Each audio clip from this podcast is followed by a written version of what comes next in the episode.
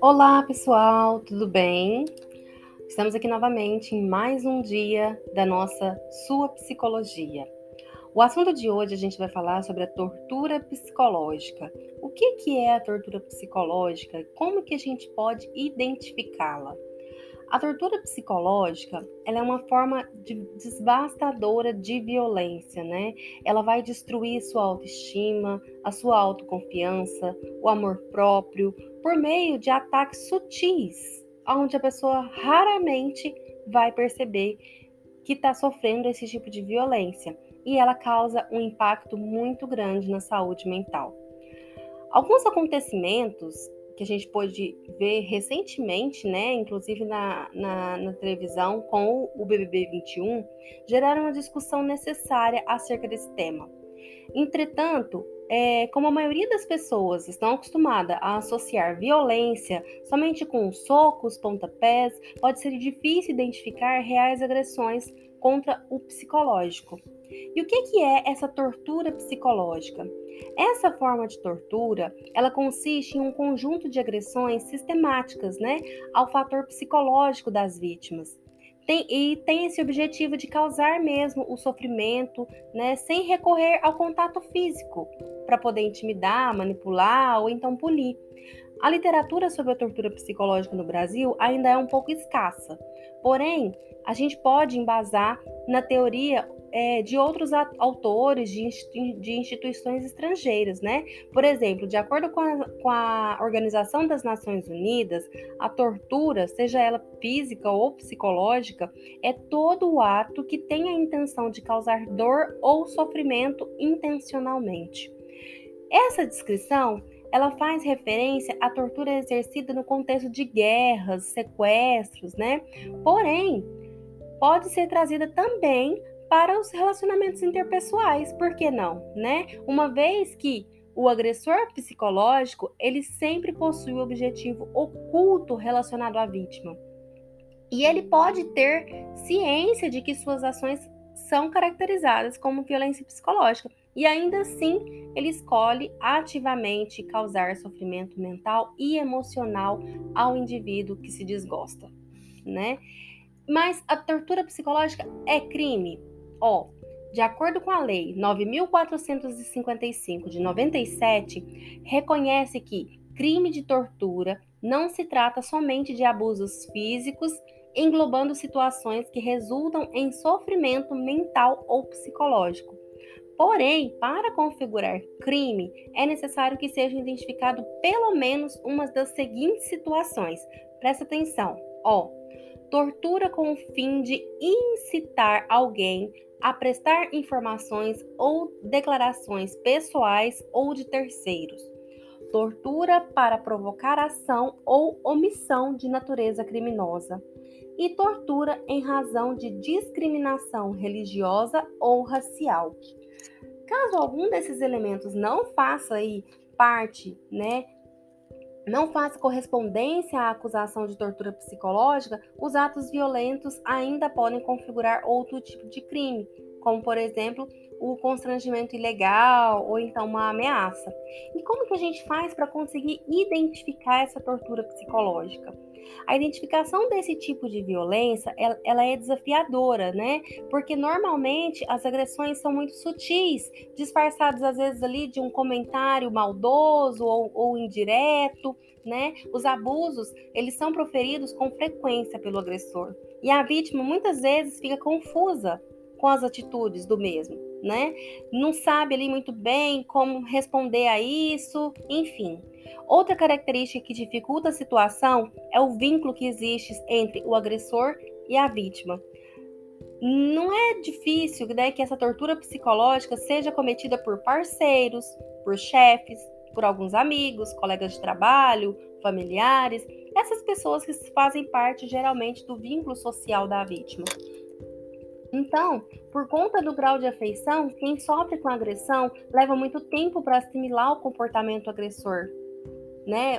Esse comportamento de violência. Ah, será que fulano seria capaz de fazer uma coisa dessas? né? Fica sempre aquele pensamento. Em alguns casos, os abusos psicológicos não são nada sutis, né? Qualquer pessoa pode, pode perceber a intenção pouco inocente do agressor, bem como um semblante ou uma postura de derrota da vítima. E assim, o agressor se esconde atrás de justificativas, né? Admite estar apenas tentando ser sincero, ou então afirma que a vítima merece aquele tipo de tratamento por alguma razão que supostamente só existe na cabeça dele.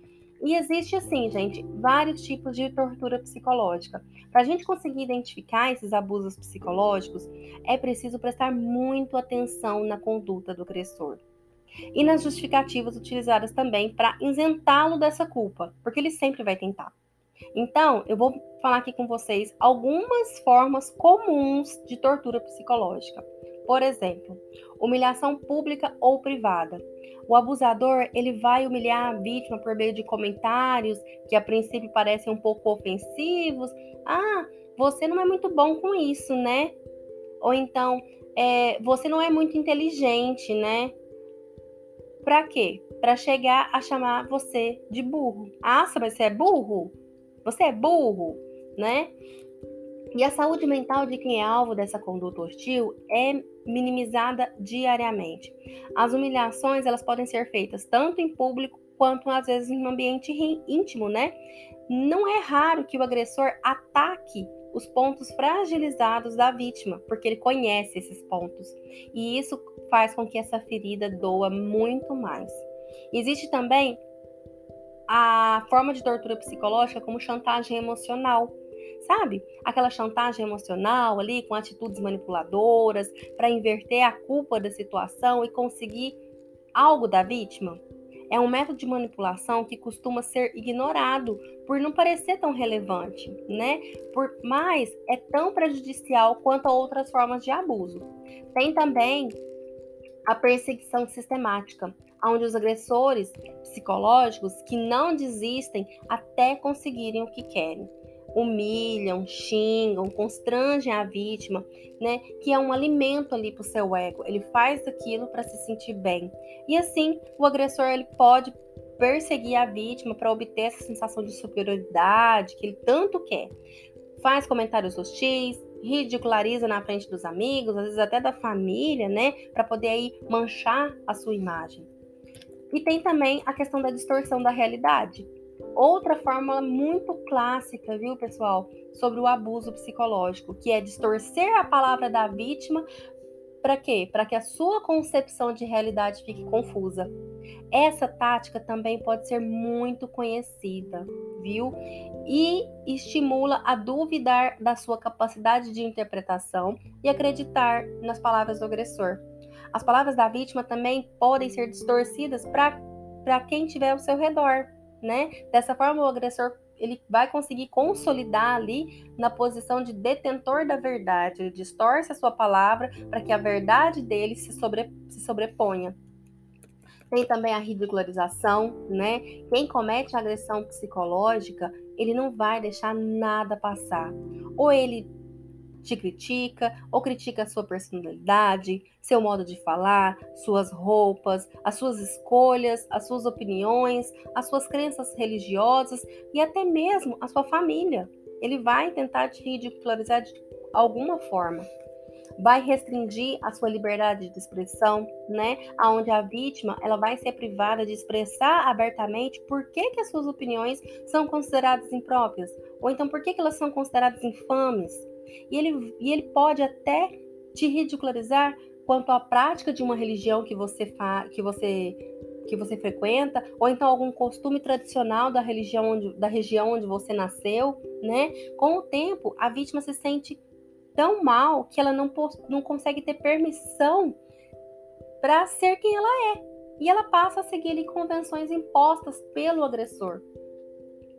Tem também a questão do isolamento, né? Que para levar a eficácia dessas táticas manipuladoras, a pessoa que agride psicologicamente, ela vai tentar isolar a, a vítima de outras pessoas.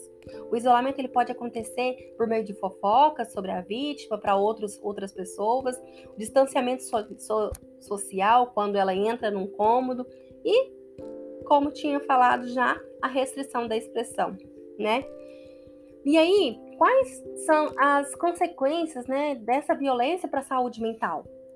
Qualquer forma de violência, gente, até mesmo física, ela causa muito impacto na saúde mental. Como as agressões psicológicas podem aí, tentam, é, visam, né, vamos dizer assim, exclusivamente danificar o estado emocional da vítima, né? Contudo, as consequências são mais acentuadas. As constantes humilhações fazem a vítima duvidar de si mesma, faz com que ela é... será que ela merece passar por isso? Será que o agressor tem razão quando a acusa por ser uma pessoa ruim? Estes questionamentos iniciam os pensamentos negativos e autodepre autodepreciativos da, da vítima. E aí a vítima passa a desgostar de si mesma. E é justamente esse o objetivo do agressor. Quando a vítima ela tá com a autoestima baixa, ela cai facilmente nessas armadilhas. Ela aceita a manipulação, os constrangimentos e não consegue lutar contra eles. E além disso, a pessoa que sofre tortura psicológica, ela pode desenvolver uma série de transtornos men mental, como por exemplo depressão, ansiedade, síndrome do pânico, estresse pós-traumático e vários outros. Então, gente, qualquer interação com o agressor requer um imenso esforço dela para ela. A vítima ela passa a ter medo de encontrar de encontrar o seu, o, o seu ego ou, ou, ou, ser confrontada, entendeu?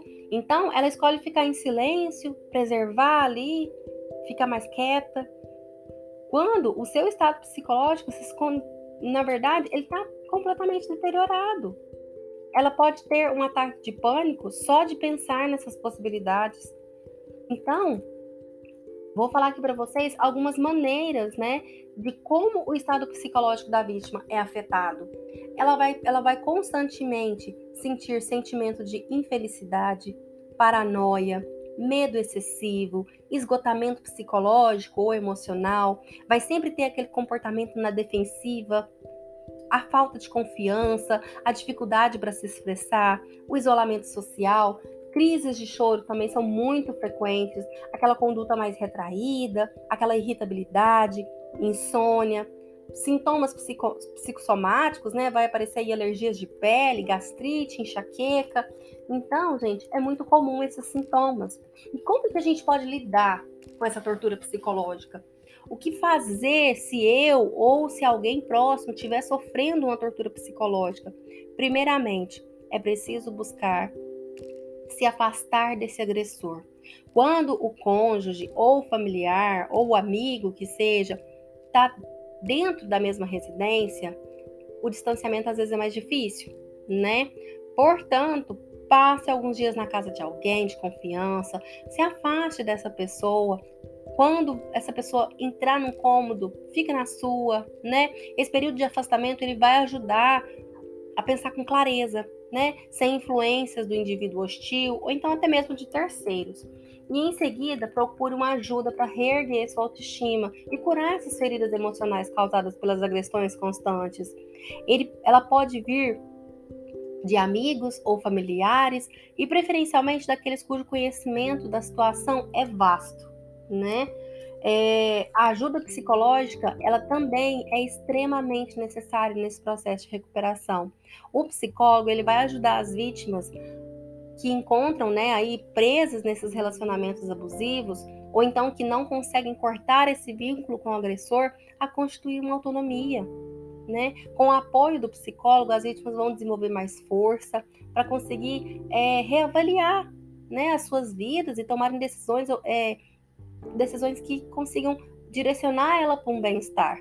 O autoconhecimento ele vai proporcionar, é, ele vai ser ali proporcionado, né, por esse acompanhamento psicológico, que é um fator que vai ajudar muito a vítima a combater as humilhações, os xingamentos, né, que vai vir aí por conta desse abusador e é, vai esses, esses, essas humilhações elas vão ficar ali no, no inconsciente da pessoa por um grande período. E assim, as pessoas, assim como as pessoas ficam doentes fisicamente e buscam ajudas de médicos para se curarem, quem está com a saúde mental deteriorada também precisa de ajuda psicológica. Uma das lições que podem ser aproveitadas neste momento é a necessidade de fazer terapia para poder cuidar da mente e assim aproveitar cada oportunidade de se engajar em conflitos com terceiros, né? Então, gente, se você se sente dessa forma, procure um psicólogo, faça uma consulta, né? Hoje tem como fazer consultas de maneira segura, né? De forma online. É... Então, agende suas sessões, não deixe passar por isso, tá bom? Dê o primeiro passo para se olhar com mais carinho e poder ter o seu autocuidado.